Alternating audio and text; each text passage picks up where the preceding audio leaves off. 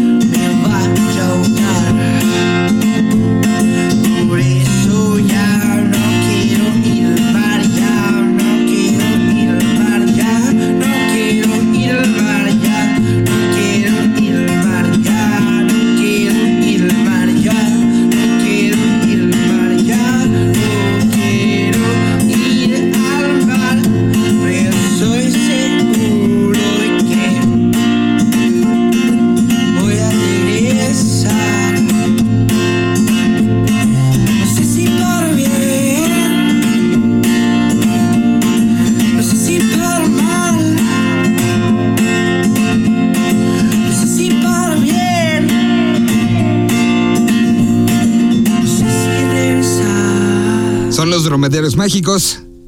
Y con eso arrancamos el programa del día de hoy. Les recordamos las redes sociales. Senal-BL a través de Twitter, Señal BL, todo pegadito a través de Facebook. Y bueno, pues en semana. Pues ahora sí, semana. No podemos todavía adelantar mucho, pero semana previa a cosas importantes. Entonces, bueno, pues así les damos la bienvenida. Tuvimos la oportunidad de platicar en una visita relámpago que tuvo uno de los miembros de los Pericos que literal fue sacrificado para esta misión suicida.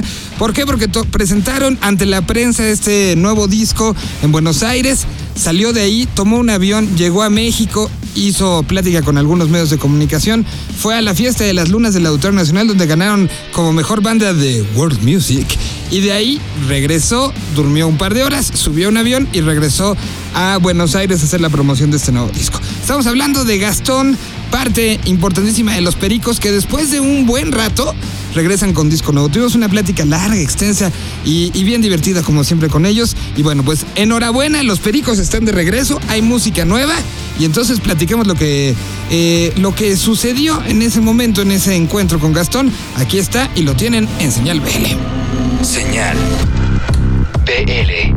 Son de Américas en la realidad. Eh, estamos contentos con el resultado. Son 13 canciones, un disco, eh, un disco. Todos los discos reflejan como la, la actualidad de la banda, ¿no? Y este es un disco como sano, alegre. Eh, una, una, impronta como linda. Y volvimos a.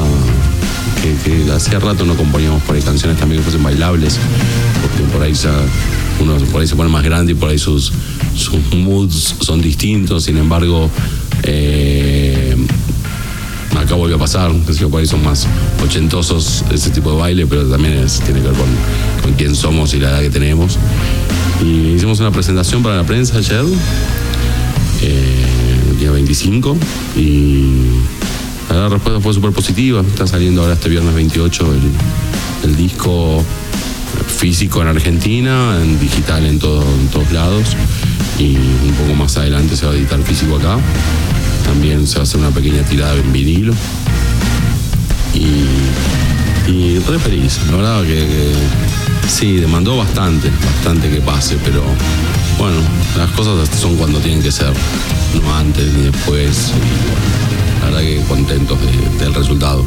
Este es un disco mucho más eh, real en ese aspecto. Este, las letras son, ahora las y son como letras que decís, bueno, tuvieron que existir dos discos anteriores para que las letras tengan este nivel. Y también, no sé, la comunión entre nosotros, de tocar y todo, se ve como un disco sin sobrantes, o sea, como que, que las canciones están todas. El trabajo fue distinto también de hacerlo, porque hacía mucho tiempo que nosotros lo que habituábamos a hacer era las canciones cada cual en su casa, después juntarnos, darle forma a la sala y sobre ahí por ahí los que hacían letras eh, eran los que hacían. Y en este volvimos, dijimos, la verdad, dejemos de hacer un disco de laboratorio y un disco de vuelta de tocar juntos mucho tiempo.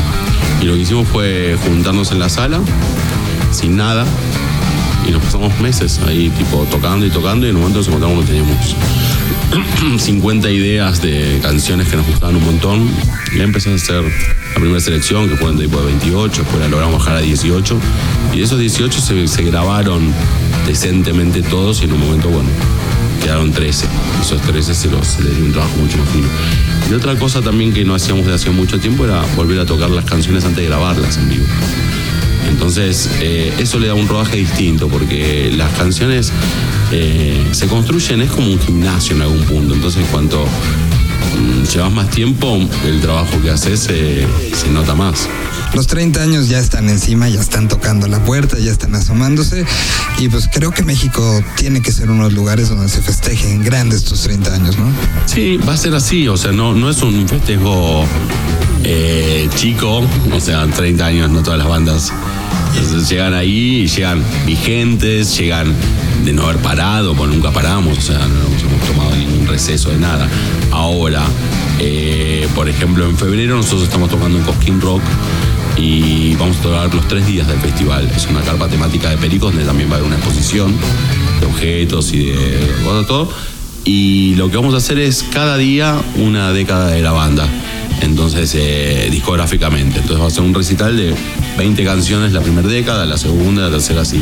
Seguramente no, aparte nos demos el lujo, como es un festival, de tener invitados de bandas que toquen ahí, con lo cual puede llegar a ser muy interesante la experiencia, pues podemos llegar a tener, aparte, buenos amigos y pensar también que son artistas que por ahí hay un día que puede ser metálico, un día puede ser pop, o con lo cual jugábamos mucho con las ideas y nos gustaba que pase eso. Y ese tipo de. y ese festejo va a venir acá también. Pero me lo imagino más en la segunda mitad del año. O sea, primero vamos a hacer una gira que va a ser de Sudamérica y después vamos a hacer los 30 años.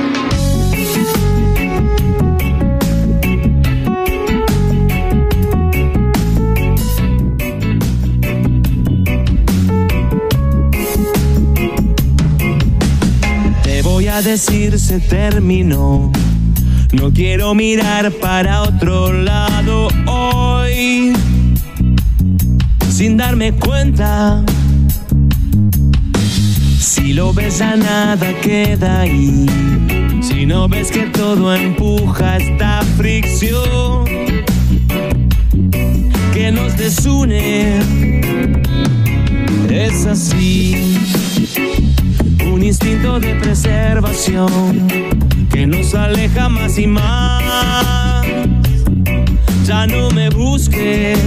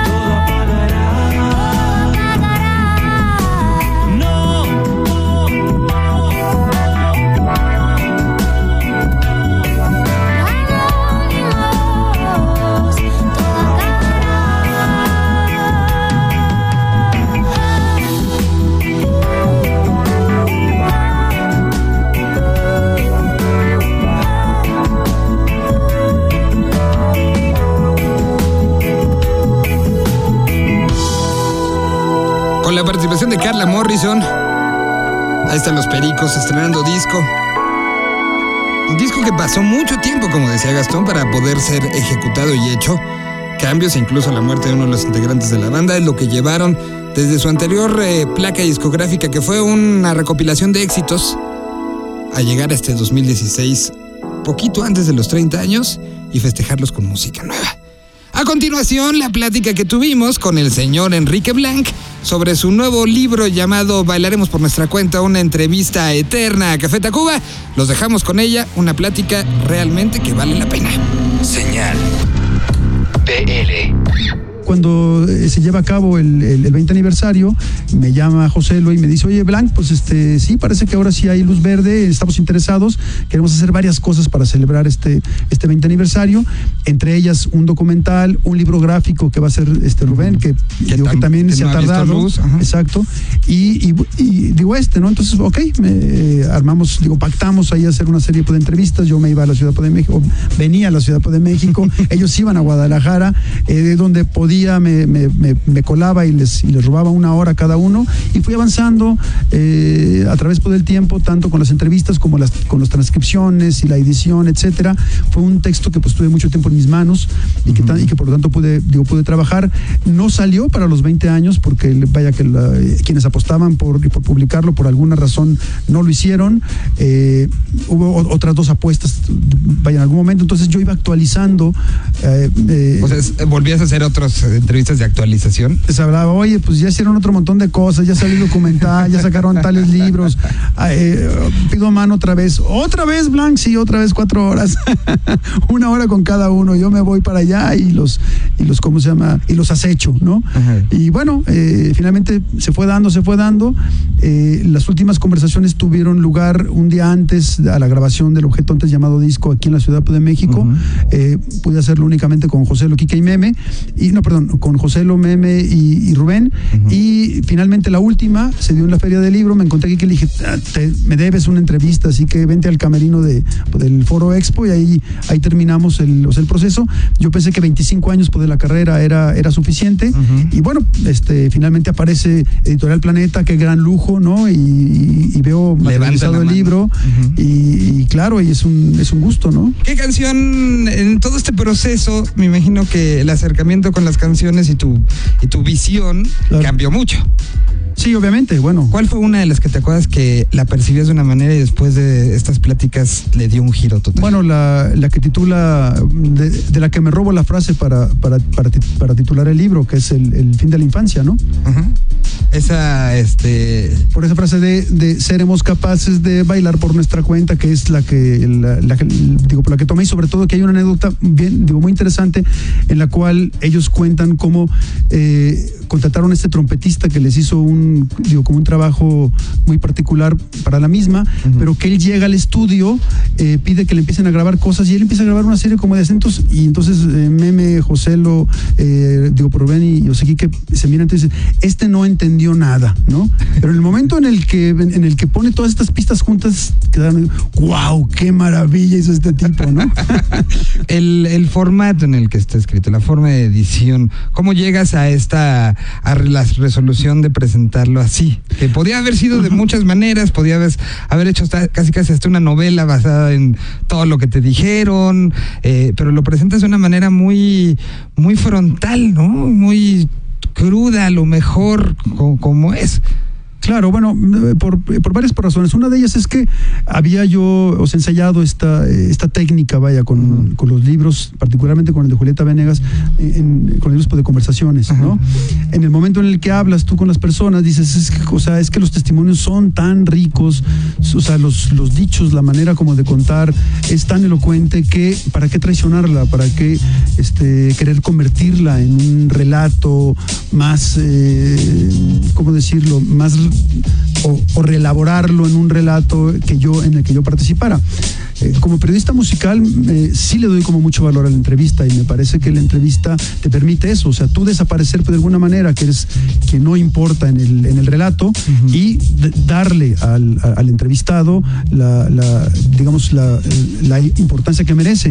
Entonces, por eso también, ¿no? O sea, si, si analizamos esta idea del periodismo en donde tú trabajas distintos géneros, sí puede haber sido un- una cosa más a manera como de reportaje quizás, o incluso en donde yo metiera algunas interpretaciones o valoraciones, pero a mí me parecía que el testimonio de ellos era muy rico y que, y que dejarlo tal cual, obviamente hubo que editar, trabajar, y como dicen, finalmente la historia no es la que fue, sino, sino la que contaron, ¿no? Exacto, de la que te acuerdas. Exacto, tal cual, ¿no? Y, y este viene a sumar, eh, y algo que yo aplaudo muchísimo, eh, pues a convertir justamente en esta historia que no tenga que ser de boca en boca, eh, sino que sea algo tangible que se queda ahí, que ya ahorita tomaste estos 25 años de la banda, una banda que ciertamente se ha convertido en una de las bandas más importantes, no solamente de este país, sino de Latinoamérica, Claro. pero ya está ahí concentrada la historia, algo que le hace mucha falta culturalmente al rock latinoamericano. Claro, creo que bueno, creo que es un momento en el que en el que empieza a ser claro que eh, lo, lo necesario que es documentar, ¿no? Tanto el, o sea, ir al pasado. Hay una cosa muy curiosa que las grandes, o sea, que revistas de rock hoy en día, que son las británicas, a mi juicio, Uncut, Mojo, Q, lo que están haciendo es el rescate por del pasado. O sea, casi todos los artículos tú ves en sus portadas a Blondie, a Bob Dylan, a Bruce Springsteen y están haciendo como un, un rescate pues, de las historias por del pasado que a lo mejor ni siquiera están escritas. Eso, además de sus estupendas secciones pues, de reseñas que son súper actuales, en donde te enteras qué es lo que va a sonar mañana, pero me gusta mucho esa idea de volver al pasado, documentar y, y, o sea, recuperar esa, esa memoria, ¿no? Por la mañana las aves cantarán, presagiando lo largo que será este día. Porque tú no estás.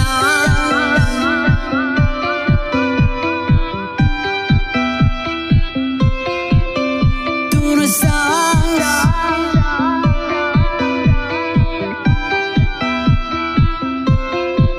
a mediodía.